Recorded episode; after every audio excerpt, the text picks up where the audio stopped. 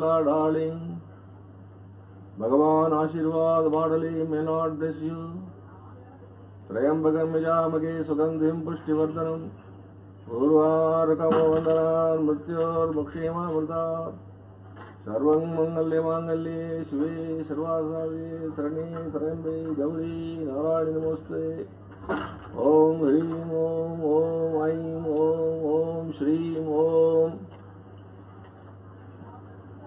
2355 Shivananda Sri Challamma Madras Om Namo Narayanaya Your articles are very nice. One is published in a book, the other will be published in the Divine Life. The third also will be published. Glad to know you are coming to the ashram. Cordial greetings to both.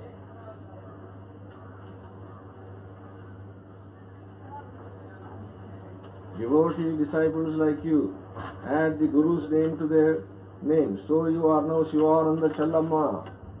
You are Challa, dear to me, because you are an earnest seeker after truth. Treat the poor with more kindness and devotion. Here is a field for self-purification and self-realization. Ethics is the foundation of yoga. Ethics is the cornerstone of Yoga Vedanta, yet established in Yam. That which quickens self-realization. That which bestows awareness is Vairagya and dispassion.